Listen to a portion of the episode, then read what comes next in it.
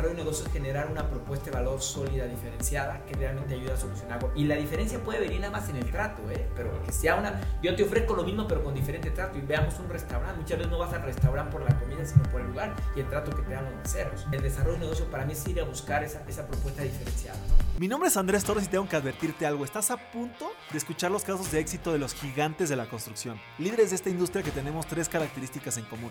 Número uno, muchísima hambre para acceder a más y a mejores proyectos. Número dos, los gigantes, nos juntamos con otros gigantes. Y número tres, una visión de ciudades de primer mundo en América Latina. Así que si no tienes una mentalidad lo suficientemente grande, este no es el canal para ti. Pero si tus sueños no tienen límites, te damos la bienvenida a la comunidad número uno de constructores hispanohablantes, los gigantes de la construcción.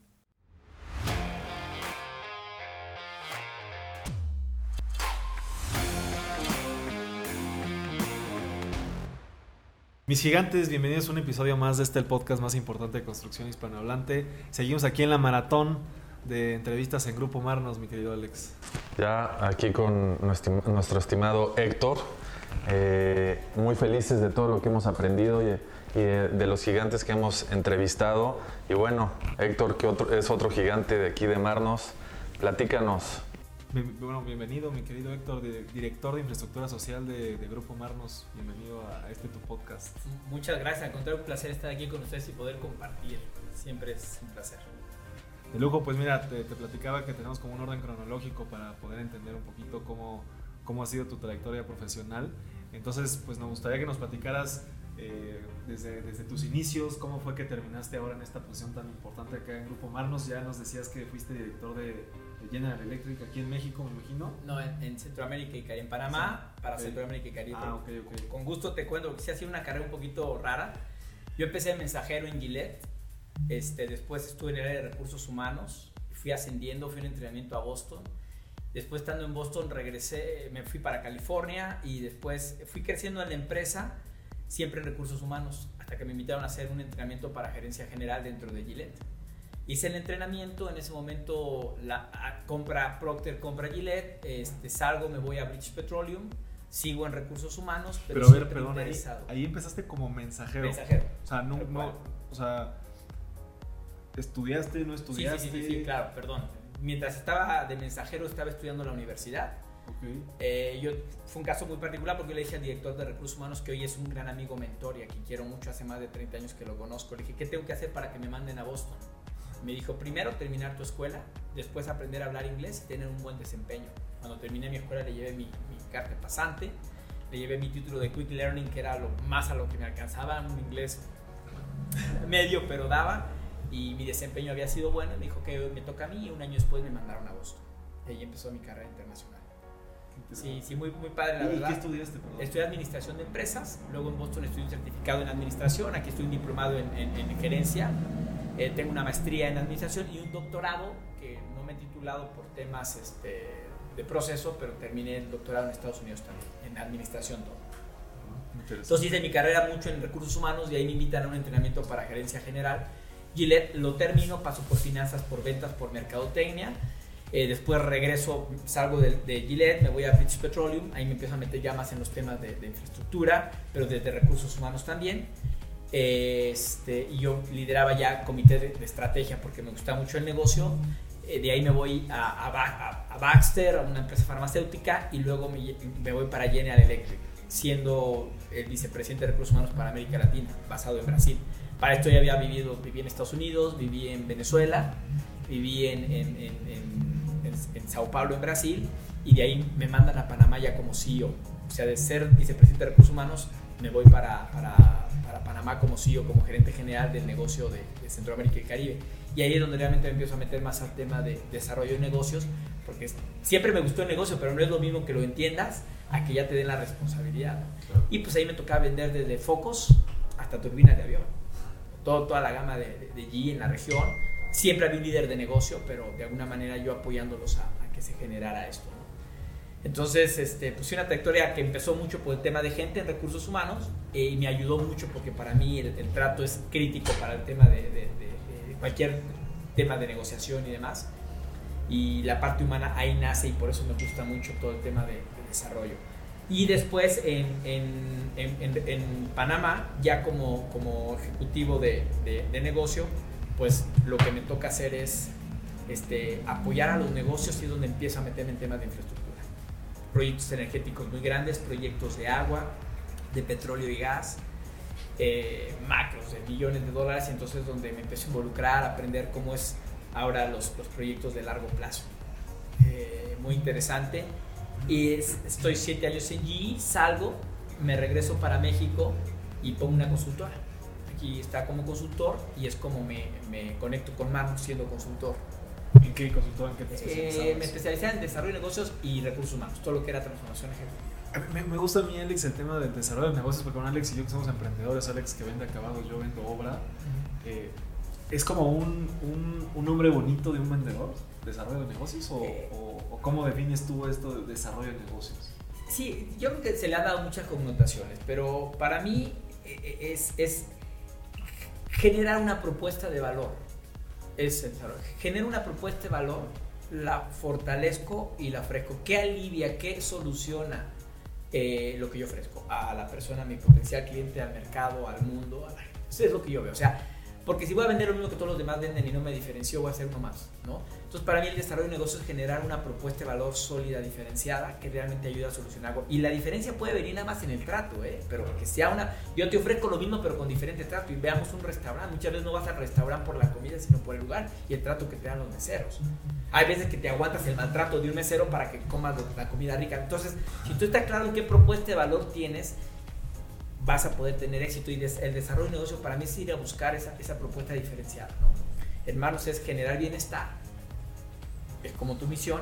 Entonces generas una propuesta de valor en infraestructura social que vaya asociado a eso. Entonces, lo que haces, ¿qué le soluciona a tu cliente? Y si es lo mismo que 10 más, pues atente a las consecuencias. Entonces, desarrollo de negocio es ir a buscar eso, es entender qué quiere el mercado, qué necesita y tú qué le puedes ofrecer. O qué puedes transformar, ¿no? O qué puedes transformar, o qué puedes... Sí. sí. o sea, todo lo que sea mejorar. O sea, tú claro. le solucionas. O sea, tú le curas desde una infección hasta una gripita a un cliente. ¿No? Por decir así. En esa gama, ¿qué quieres hacer? Si te vas a especializar en gripas, especialízate en gripas. Si te vas a especializar en, en algo más sofisticado, algo. O sea, pero que lo que hagas genere el bienestar y que esa propuesta de valor le solucione lo que quieras a tu cliente. Insisto, sea de 0 a 10 o de 8 a 10. No sé si me explico. No sé si me... Estar esa claridad. Entonces muchas veces vas a desarrollar un negocio y acabas haciendo lo que vienes haciendo 20 años atrás y no, no, no, no mudas. Obviamente cambian las necesidades y tú te quedas. O cambia el cliente y ya tú te quedas. Y un ejemplo de lo que ha pasado en Marnos. En Marnos éramos constructores y tenemos, tenemos una vena constructora y, y de abolengo. Pero nos dimos cuenta que la construcción de alguna manera se va convirtiendo cada vez más en un commodity. No, no porque deje de ser importante, sino cada vez es más difícil generar este, una propuesta de valor sólida ahí. Entonces dijimos, hay que desarrollar, hay que empezar y meter más etapas en esto. Entonces hoy en una APP, por ejemplo, diseñamos, financiamos, construimos, administramos y operamos un informe. La gama creció. Está complementando tu propuesta de valor, la diferencias y por eso hay menos jugadores y por eso te puedes, puedes diferenciar. Y, y, entonces me imagino que en este proceso de consultoría te dijeron, ¿sabes qué? Nos gustó cómo estás ayudándonos el, el crecimiento de la empresa, es lo que veías, y te dijeron, vente Mira, para acá, muy, o hace muy, ¿y hace cuánto fue? Fue muy curioso, muy curioso, porque yo entro aquí como consultor, como coach, como coach ejecutivo. De alguna manera buscaban a alguien que fuera una persona que pudiera apoyar en el crecimiento de los ejecutivos mientras conociera del negocio también. Que conociera y que pudiera, porque es, cuando tú estás trabajando con una persona, lo primero que haces, ¿tú quién eres? ¿Tú por qué me vas a ayudar? O sea, entonces ya cuando ven un poquito quién es, ah, este cuate ha tenido puestos ejecutivos, ha hecho esto, ya creen más en ti y puedes generar esa empatía para poder ayudarlo. Porque además no es que tú le digas qué hacer, simplemente un coach hace preguntas y ayuda en ese proceso de transformación, de crecimiento. Liberas un poco el potencial que puede tener la gente. Entonces, yo como llego, me toca trabajar con algunos de los ejecutivos, un par de ejecutivos aquí, súper bien, me encantó la empresa pero se dan cuenta que yo traigo el conocimiento de, de desarrollo, eh, la experiencia internacional por haber estado en tantos países, eh, muchos años manejando Latinoamérica y es que les llama la atención mi perfil y me invitan a este proyecto porque teníamos justamente este, el, el, el proyecto en Perú y en Colombia en ese momento. Entonces vieron que podía eh, generar esa atracción que se necesitaba por ya haber consolidado proyectos en otro lado. Y es que me invitan a trabajar hace un año y medio más o menos y aquí estamos. Ya con la posibilidad de haber cerrado un proyecto en Perú y siguiendo los, los que vienen en el pipeline, ¿no? Atrás. Y ahorita que ya tocas el tema de Perú, este, estimado Héctor, ¿cómo ves el panorama de la infraestructura pública en ahí? Mira, hay mucha necesidad de infraestructura pública en Perú, hospitales, escuelas, carreteras, este, muchísimo. Eh, y creo que esa necesidad cada vez se va haciendo más evidente. Por ejemplo, en escuelas, uno de los proyectos que tenemos es colegios en riesgo. ¿Qué significa esto? Así lo llamaron. Que son colegios que en cualquier momento se pueden caer.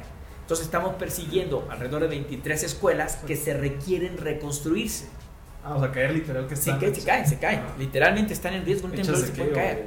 Pues muy viejas, con infraestructura ya muy vieja. Entonces lo que hay que hacer en estos proyectos que estamos persiguiendo, no se nos han adjudicado, somos proponentes, estas escuelas es literalmente tirarlas, reconstruirlas, pero construir aulas temporales mientras se construyen para que no se pierda la... Entonces son proyectos bonitos, porque estás hablando de educación, pero es parte de la necesidad. Hospitales, no hay hospitales y también de los que hay, eh, son, hospitales ya bastante deteriorados, muchos de ellos, ¿no? Este, carreteras no se digan, o sea, Perú incrementaría muchísimo su potencial si tuviera las vías de comunicación. Y te doy un ejemplo. Nosotros, el proyecto, uno de los proyectos que ya se nos adjudicó, que son los QUARS, que ya hablaré después, están en tres lugares, uno que se llama eh, Huancavelica, Cusco y... Eh, ay, Pasco, perdón, gracias, y en Pasco. Son tres lugares que están en el centro de Perú. Bueno, para ir manejando tuvimos que manejar 32 horas para visitar los dos lugares. No había aeropuertos, las carreteras son bastante... Eh, no, no son eficientes. tan eficientes. Entonces tuvimos que manejar 32 horas para ir, visitar los dos lugares y regresar. Lo hicimos 32 en días. horas. Cuando aquí esa distancia tú la recorres en, mucho menos. O sea, hay que reconocer que la infraestructura carretera de México es muy buena comparada con Latinoamérica. Entonces, el potencial que tendría Perú de su materia prima si hubiera mejores vías de comunicación sería increíble, no es lo que uno puede percibir. Entonces, en educación y en salud es lo mismo. Entonces, hay mucha necesidad. El gobierno, creo que desde gobiernos anteriores se han dado cuenta de esto y a través de un, de un organismo que se llama Proinversión, que es el enlace entre el ministerio que tiene la necesidad y la iniciativa privada, estructura los proyectos para ponerlos bajo la modalidad de APP o alguna otra modalidad que, que, que, más se acomode para poder generar esta infraestructura. Y ahorita que dices que están cayendo, ¿qué tanto impacta zona sísmica Perú y qué tanto impacta su geología para ese tema de las carreteras? Impacta, por eso no es tan fácil, ¿no? Es una zona montañosa, o sea, tiene zonas montañosas, zonas sísmicas, y es por eso que, que, la, la, se hace prioridad la inversión en infraestructura. Inclusive el lunes, esta semana, a principios de esta semana, lunes o martes, se declaró la inversión en educación como prioridad al país esta semana salió, lo cual viene muy bien para nuestros proyectos. ¿no? y, bueno, obviamente el tema de, obra pública y combinación con obra privada pues es importante en, cualquier país, ¿no? Creo que justamente estábamos hablando de eso Alex y yo ayer, pues cómo la, obra pública también impulsa o incentiva o, los, algunas políticas públicas incentivan la inversión privada, ¿no? En, este caso, lo que está haciendo Marnos y, que ya platicamos anteriormente también con, de lo que están haciendo en Guatemala, eh, ¿cómo, cómo, cómo, visualizan tú, cómo, qué tanto necesita Latinoamérica el, tema de las asociaciones públicos-privadas para empujar el desarrollo?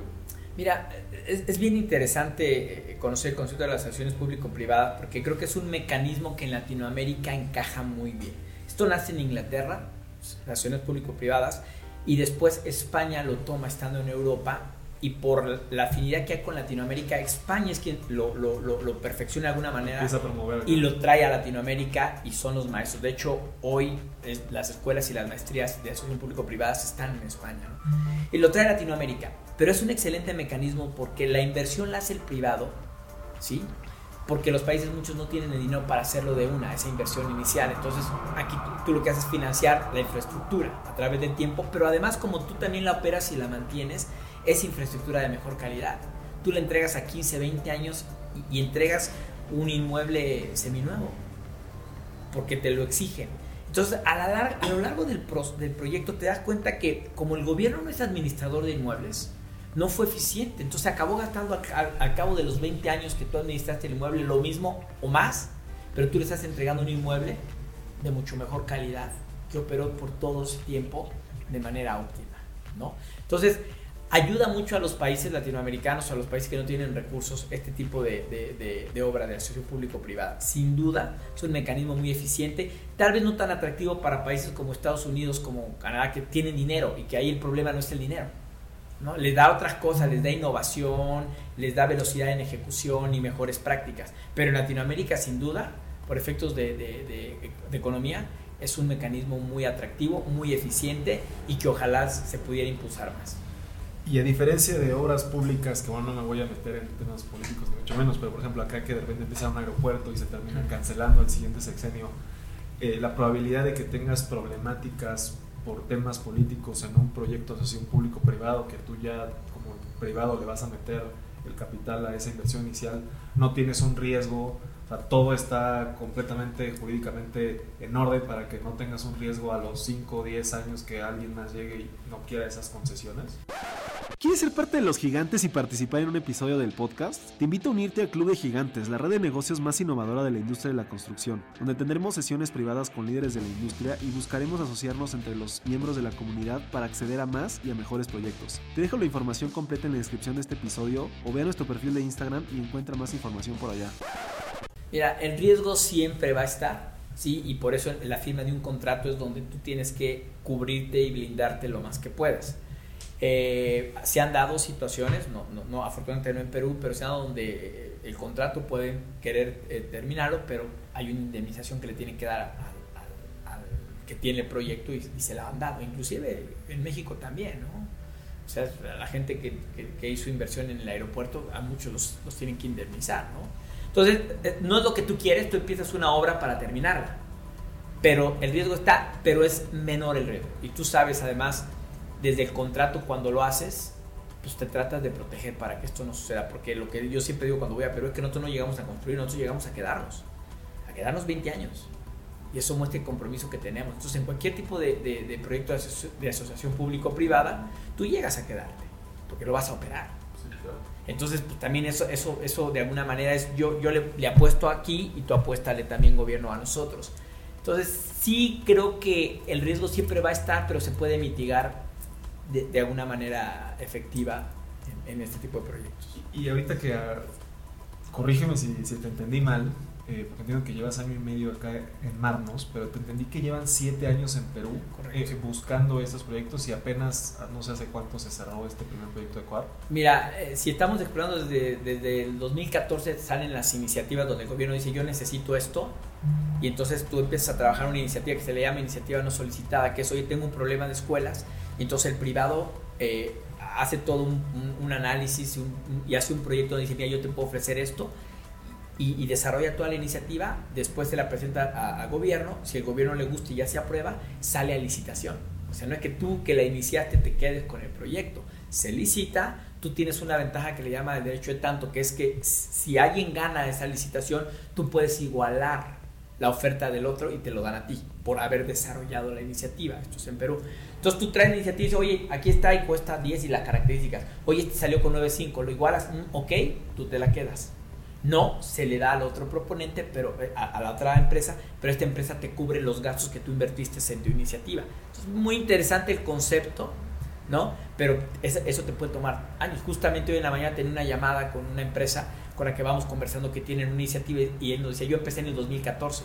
Nosotros, este, de alguna manera, también empezamos a explorar allá eh, desde ese entonces para ver y darle seguimiento a, estas, a este tipo de iniciativas. ¿Y esto es porque es el inicio de la empresa en el país? ¿O, en general crees que las, los contratos internacionales o, el tema de que estás en otro país te requiere mucho tiempo para ejecutar un proyecto? No, eh, esto es porque en ese momento es cuando se abrió la necesidad en Perú de este tipo de proyectos. Entonces ya se tenían visibilidad, entonces tú empiezas a explorarlos, a analizarlos y a trabajarlos.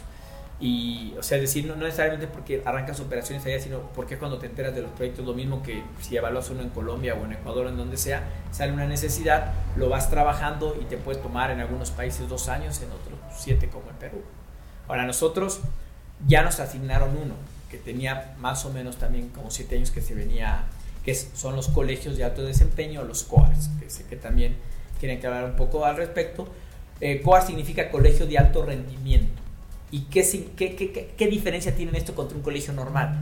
Estos son internados para niños de alto potencial. Seleccionan a los chicos de clases bajas con más potencial, eh, los ingresan y se hace tipo internado. Ahí duermen, ahí comen. Pero eh, los seleccionan también por tema de intelecto y deportes, ¿no? O, o- o- Eh, eh, eh, hasta donde tengo entendido solamente es intelecto aquí, porque son Ah, ok. escuelas más que nada académicas, ¿no? Tienen actividades deportivas y todo como parte integral de su formación. ok. Todos los preparan y de ahí han salido, de hecho, gente preparada que ha tenido becas hasta en universidades famosas. ¿no? Entiendo que hasta en Harvard y demás han salido gente que han dado la beca. Sea, todo lo que busca el gobierno es darle posibilidad a estos niños con alto potencial de tener una educación digna y, y las instalaciones son de nivel de cualquier universidad o cualquier escuela privada de cualquier parte del mundo. ¿no? Tienen, ¿no? tienen alberca, tienen gimnasio, los, y te digo, nosotros nos toca mantener, o sea, nos va a tocar en ese proyecto operar y mantener la instalación al 100% para que tengan la infraestructura para poder desarrollar esto. ¿no? Entonces, ese proyecto se nos asignó, ya se tenía muchos años atrás de eso, se asigna, ahorita estamos en el proceso de firma de contrato, justamente negociando todas estas cosas que, que garanticen que el negocio se hace de manera correcta y este, en todo sentido, ¿no? y de que va a ser un proyecto que va a durar los 20 años. Y ahí, ahí me, me- me surgen eh, va- varias dudas. ¿Cuál es el modelo de negocio de estos quarks? O sea, eh, ¿cómo, te, ¿cómo te va a pagar a ti el, el gobierno? Hay, hay dos tipos de tarifa. Una tarifa que viene y se paga el financiamiento, que es en este caso a 10 años, y otra ta- tarifa que te paga ya la operación y mantenimiento. Es decir, los primeros años te pagan la operación, mantenimiento y el financiamiento, porque tú invertiste. Se acaba de pagar ya, ya, el costo del, CAPEX, por se llama todo lo que te costó la obra, y luego ya quedan nada más el- el- los años siguientes que te pagan la operación y mantenimiento del inmueble. Normalmente, no sé cómo salen con dos tarifas, hay unos que te pagan antes, o sea, la modalidad puede variar, pero normalmente siempre es así. En una te pago el financiamiento y en el otro te pago la operación y mantenimiento. Ya, ok, ok, interesante. Y, y en, ese, en ese sentido, están buscando también en Perú, no solamente estas APPs, están buscando también otros, otros modelos, obras públicas, o, o ya no están buscando... Mira, está- estamos ahí, tenemos, o sea, el- la modalidad de APP es la que más nos gusta y la que, en la que tenemos experiencia y hemos sido exitosos y creemos que le podemos aportar al mercado. Porque también hay no cualquiera puede hacerlo. O sea, operar y mantener una infraestructura no es fácil. Aquí tenemos hospitales, pues ahorita ya saben, y operar un hospital y operar, operar un hospital COVID no es nada fácil, no cualquiera le entra. Entonces, tiene sus retos, entonces queremos aportar esa experiencia. Sin embargo, en Perú también tenemos un, otro proyecto, es un estacionamiento eh, en, el, en el centro histórico de Lima, que estamos persiguiendo igual una necesidad, el estacionamiento era un problema en el centro, propusimos hacer un, estacion- un estacionamiento subterráneo con 600 cajones de estacionamiento, un área comercial y una, un- una un, un- un, paisaje, no paisaje, como? Eh, una imagen bonita, ¿no? una urbana en función a lo que nos pedía el municipio. Ya se presentó el proyecto, ahorita estamos en estudios antropológicos para ver que, que se, podría, se pudiese construir ahí. Viene una serie de estudios para poder continuar con el proceso. Es casi la misma modalidad, a diferencia de que este es su fruto, que tú, tú te lo dan por un tiempo, tú lo administras, entonces es más a, a- a demanda ¿no? de, de mercado. Hoy hay muchísimo tráfico en Lima, ¿no? Eh, hay tráfico, bueno, para conmigo todavía no llegamos, pero en el, en el centro histórico es un tema porque son estacionamientos pequeños de 60 plazas. Aquí estás en un lugar ocupando, dándole 10 veces más la capacidad. Es otro proyecto que estamos evaluando. Estamos, queremos entrar a licitación para hospitales. Tenemos las escuelas que fueron iniciativas nuestras y que venimos dándole seguimiento. Y por ahora con eso tenemos para entretenernos. Mira, si uno de estos proyectos cae cada dos años, la empresa estaría más que feliz. Entonces, también hay que llevársela con calma porque implica inversión, implica eh, también mucho, pues, mucho trabajo, ¿no? o sea, estar eh, manejando estos proyectos simultáneamente requiere muchos recursos. ¿no? Imagino que para estos proyectos tienes socios locales. Eh, en su momento, ahorita la, la iniciativa son nuestras y en su momento ya cuando, cuando com- comencemos la ejecución tendremos que buscar socios locales sin duda. Eh, obviamente también el financiamiento, también socios y se buscan también socios locales. Ok, ok. O sea, el desarrollo de la iniciativa por el momento es nuestro. Ya cuando tú empiezas, firmas contrato y vas a ejecutar, ya traes a tus socios, que son los que, tanto los capitalistas y después este, pues, contratas también la, la parte de construcción y demás. ¿no? Y, y la operación de los inmuebles también es otra empresa especialista en, en Que- escuelas, en Que hospitales. somos, o sea, vamos a hacer nosotros mismos. Ah, Nosotros ustedes se van a especializar en operar, o sea, Tenemos- maestros y todo. Ya- no, no, no, no. Ah, qué buen, buen punto. No, nosotros no operamos este la escuela en, en, el core que es la educación. Nosotros nos aseguramos de que la infraestructura esté lista. Toda la parte de, de, entrega de, del servicio que se va a hacer, ya sea en un hospital, los médicos, ya sea en una escuela, los maestros y administrativos son de ellos. Yo solo me, me aseguro de que la infraestructura y el equipo esté óptima. O sea, seguridad, sí, los policías serán nuestros, la gente que limpia, sí, la gente que le da mantenimiento, pero hasta ahí. Los maestros los pone el gobierno y son completamente responsabilidad de ellos y la infraestructura es de ellos también. Nosotros nada más se la administramos también, porque a cabo del periodo de los 20 años se les queda a ellos. Y es un tema que a veces genera la duda, este tipo de modelo, porque piensan que la infraestructura es del privado y que el privado se que va a poner a los doctores o a los maestros o a lo que sea. No.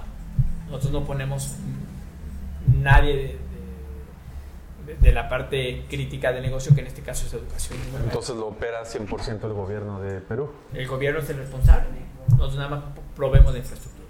¿Y por qué no eh, tal vez copiar ese, esa necesidad que, que, se vio en Perú aquí en México? Sería genial. Yo cuando conocí esto de los COAR, yo te podría decir que es el proyecto de los, del más bonito de Latinoamérica ahorita. Un colegio de eso donde ves a esa gente humilde, además que llega una comunidad humilde, de clase baja, donde estuvimos, gente súper, súper atenta, correcta, wow. Sería maravilloso que aquí lo pudiéramos hacer, pero pues... Eh, en su momento tal vez podríamos, ya que, lo conozcamos bien, proponerlo y, generar algún tipo de, visita entre los gobiernos para que aprendan el modelo. Nosotros no somos los expertos en los COARs en cuanto a cómo operan, pero creo que siempre se podrá generar algún vínculo en su momento y, entre embajadas para que lo hagan. Pero sin duda nos encantaría. Algo muy padre aquí en México, imagínate. Que yo le apostaría también no solamente a lo intelectual, sino también al tema deportivo. Sí, que podría ser, también hay mucho potencial.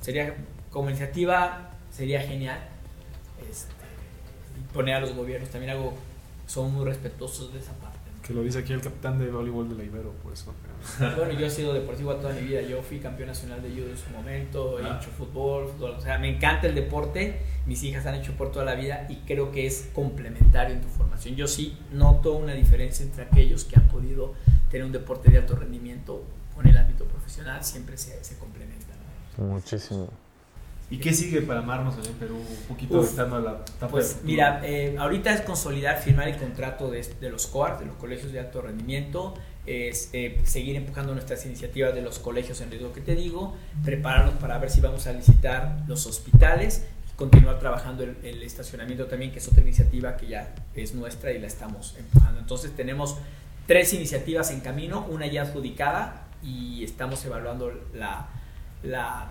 el participar en las licitaciones de dos hospitales. Y ya con eso tenemos. La idea es consolidarse como, como, una empresa de asociaciones públicas privadas en diferentes países de América, de, América Latina. Por, ahora consolidarnos en Perú, aquí con calma, consolidarnos en Perú, eh, establecernos bien allá eh, y después de ahí evaluar lo que pueda venir. Insisto, a veces que mucho abarca poco aprieta, también hay que tener cuidado. Entonces ya nos estamos llevando el expertise para allá, consolidémoslo. Mi objetivo, si tú me dices, ¿qué quieres lograr? Ya los COARs están, quiero conseguir por lo menos un paquete de, las escuelas de las, en riesgo, de las 23 que estamos buscando, quedarnos con un paquete de 12 y el estacionamiento. Si yo lograr esos tres objetivos en los próximos 5 años, yo estaría feliz. Ahora sí es más que bueno, pues ya es agresivo porque hay competencia, porque aunque tú inicies la iniciativa, aunque tú propongas la iniciativa, tienes competencia y hay retos. Por ejemplo, las escuelas que van a rescatar en tema, en tema estructural o este, demolerlas y volverlas a construir, ¿esas también van a entrar al, programa de, de Quartz? No, no, esas son las, los Quartz es, un, es, un, es, es, muy particular el ah. modelo y está por separado. Ellos sacaron sus iniciativas y por eso sacaron tres colegios nada más las, las, escuelas en riesgo es todo el sistema educativo de Perú y lo hicieron en bloques por zonas. Entonces dijeron el ser 1, ser 2, ser 3, o sea, lo sacaron por paquete. Nosotros tenemos dos de los paquetes. Que es una contempla un número X de escuela, la otra contempla X, y hay otras empresas que tienen los otros paquetes. Están en la zona metropolitana de Lima, a las afueritas, este, la que nos estamos buscando, y el estacionamiento de Lima, y ahí es donde estamos ahorita. Y, este tema de la expansión, o sea, la pregunta esta que está buscando en Perú es, eh, esta necesidad de crecer en, Latinoamérica se debe a que los APPs, por ejemplo, en México se estancaron, que ya no fue como mucho la política pública del país, o, por qué están buscando tanto Latinoamérica o simplemente por el crecimiento natural de la empresa? yo creo que se combina todo. Se combina que Perú es un país atractivo que tiene esta necesidad. Se combina con la necesidad de expanderte y, tratar de diversificarte geográficamente también. Y muchas veces la diversificación se da cuando tú en, tu lugar donde operas, pues, pues encuentras un poquito más de retos, más competencia, menos pobreza. O sea, todo se combina y es como se dan las, cosas. En este caso se combinar esas, esos tres elementos, un país atractivo, con necesidades, con mucha necesidad, con una moneda de lo que cabe estable, de lo más atractivo de Latinoamérica para invertir, una necesidad en infraestructura en este país, una intención clara de la empresa de, de, expandirse y crecer geográficamente y tal vez este, menos apetito de local en México por este tipo de proyectos, ¿no? que en su momento todos son ciclos, ¿no? también regresarán. Ya, de lujo. Buenísimo, Sergio. Eh, no sé si Alex tengas alguna otra Ninguna. Pues, pues actor, eh, no sé si ah, tenemos una pregunta bonus cuando terminamos todos los episodios. No sé si antes quisieras dejar algún medio de contacto, alguien que le interesó lo que charlamos, dónde puede buscar, ya sea a ti o a tu equipo o a, o alguien de Marnos para algún tema. Pues este, yo creo que en la página de internet de Marnos ahí viene una división que debería ser www marnos.com.mx y ahí viene el área, ahí viene mi nombre y de ahí si quieren, inclusive creo que hasta pueden encontrar el vínculo para LinkedIn de, o no, y si no por ahí nos pueden buscar también por LinkedIn, pero en la página está. De lujo. Pues Héctor, eh, tenemos una pregunta bonus con la que tenemos todos los episodios. Nosotros en Ingenieros de la Construcción tenemos el objetivo de construir una ciudad 100% inteligente, 100% sustentable en América Latina desde tu perspectiva profesional con todo lo que vienes haciendo en Panamá, Brasil, ya nos decías, bueno, que estás haciendo en Perú y todo este tema, tanto como consultor como ahora en Marnos, pero también desde una opinión personal, para ti, ¿cuáles tendrían que tener, qué características tendría que tener una ciudad para que lo consideres como una ciudad perfecta? Ay, jole. Eh, mira, voy a usar el caso de Uruguay. Montevideo. Estuve, he estado varias veces en Uruguay y hay algo que me gusta mucho y tú desde que llegas notas otra esencia. Notas mucha más cultura, notas más educación, notas un país diferente. ¿Y a qué lo encontré? En, en Perú el grado de, de, alfabetismo es cero. Digo, perdóname, en Uruguay, cero. ¿Por qué? Porque eh, meten a la cárcel a los papás que no manden a sus hijos a la escuela hasta, cierto, hasta secundaria, me parece. ¿En Perú? Eh, eh, no, en Uruguay. En Uruguay. ¿Qué sucede entonces? Que el tema intelectual es más alto, que la gente es más educada, que lee más, que se prepara más, por consiguiente tienes una mejor ciudad. Yo creo que la base para que haya una ciudad inteligente y funcione es que la gente sea educada. Yo le apuesto a la educación. Si tú tienes gente educada, si todo el mundo sabe leer y escribir, si todo el mundo tiene un libro si todo el mundo le gusta, por consiguiente la ciudad va a funcionar. Porque tú puedes poner los mejores procesos y la mejor infraestructura, pero si el tipo está mal educado va a seguir tirando a la calle los... Mira, y te lo pongo, yo viví muchos años en Estados Unidos y cambiar de una colonia a otra donde vivían los no latinos, y perdón, yo soy latino y a mucha honra y lo, defendí siempre, pero te ibas a una colonia más latina y veías el desorden. Entonces, la infraestructura, el país y todo no va a cambiar si no hay educación. Entonces, yo cuando viajo a Latinoamérica y llego llegaba a Uruguay, me sentía como en otro país y no entendía hasta que no conocí esta parte y me gustó. Entonces yo, yo empecé por educar a la gente, asegurarme que tengo escuelas y un sistema educativo fuerte y que incentivo a los papás para que manden. A lo mejor no los meto a la cárcel, pero ¿cómo los incentivo? Buscaría la manera para que entonces... Y eso hizo Singapur también, por cierto. Entonces, si yo me aseguro de que la gente tiene mínimamente la secundaria, mínimamente, va a subir mi nivel de... de, Bueno, evidentemente, este, pues docentes calificados, ¿no? Que realmente sí den esa solución. Correcto, es toda la infraestructura, o sea, tengo las escuelas, tengo los docentes y tengo el incentivo para que los papás lo hagan. Oye, me encanta y está muy alineado con el tema de los coars. Y, bueno, yo también estuve nada más un día, algo así, en un crucero en, video. Eh, pues se me hizo una ciudad que me gustó, pero un poco vieja. Sí, porque es, es, es muy europea y son muy tradicionales y conservadores, ¿no? Pero si hubiera sido a Punta del Este, otra hubiera cambiado tu perspectiva. Y es donde dices, wow, porque yo iba a Montevideo los sentía hasta fríos, medio arrogantones de repente, porque es su cultura. Ya cuando te metes al país, lo manejas y llegas a, Punta del Este, por ejemplo, y dices, wow, y entiendes cómo funcionan muchas cosas cuando entiendes eso. Sí, sí, no, tienes que. Este, y es más, mira, vete, si te digo el recorrido, vete a Argentina, en Buenos Aires, conoce Buenos Aires, de Buenos Aires, tomas un, ferry a Colonia, Uruguay, es el ferry En Colonia rentas un carro y manejas a Montevideo y a Punta del Este, que está rapidísimo, y de ahí ya regresas y te regresa a... O sea, ese es el recorrido que creo que vale la pena porque conoces Argentina, o sea, lo vuelves a... Te cruzas en el ferry a Colonia, Colonia es un pueblito muy bonito, y de ahí ya te vas manejando a Montevideo y ahora ya a Punta del Este. No, pues nos deja tarea. agenda pesada, ¿eh? Perú, Guatemala, este, Argentina, Uruguay, pues ya está Uruguay. por Sudamérica. Y Panamá es otro lugar que podemos hablar. Viví siete años en Panamá, igual bien interesante. Ahí sí es otro tema de skyline y edificios muy interesantes, ¿no? Una ciudad que creció muy rápido, muy bien y que tiene cosas que, inclusive naturales, que poca gente conoce. Y le están apostando mucho al, al desarrollo, pero bonito, tipo Miami, este, es Miami. Miami. Quien, conoce, quien conoce Panamá te dice, ah, me siento en Miami chiquito, Sí. tal cual. Muy cosmopolita, mucha gente de varias nacionalidades. Es un país bien interesante Panamá, que pero los panameños no hablan de Panamá, no les gusta. Dicen que Oh. Panamá es para los panameños. Ah, Y los que hablamos somos los extranjeros. Pues qué envidiosos, ¿no? No, no. Es no, igual un yo- tema de cultura, ¿no? Yo creo que en parte, pues, como para qué no. No necesitan, tiene unas bellezas naturales espectaculares que poca gente conoce.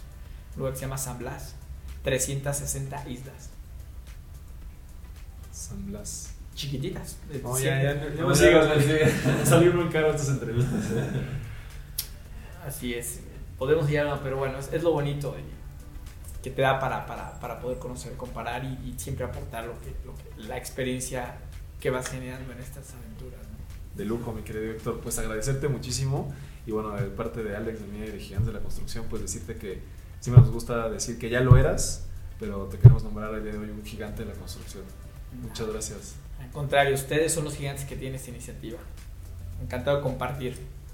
Muchas, gracias, Héctor. Alex, tus redes. Eh, Alex Iris, las dos con Y en Instagram y Alzama Acabados también en Instagram. Pero estaba pensando que nunca decimos para qué nos buscan.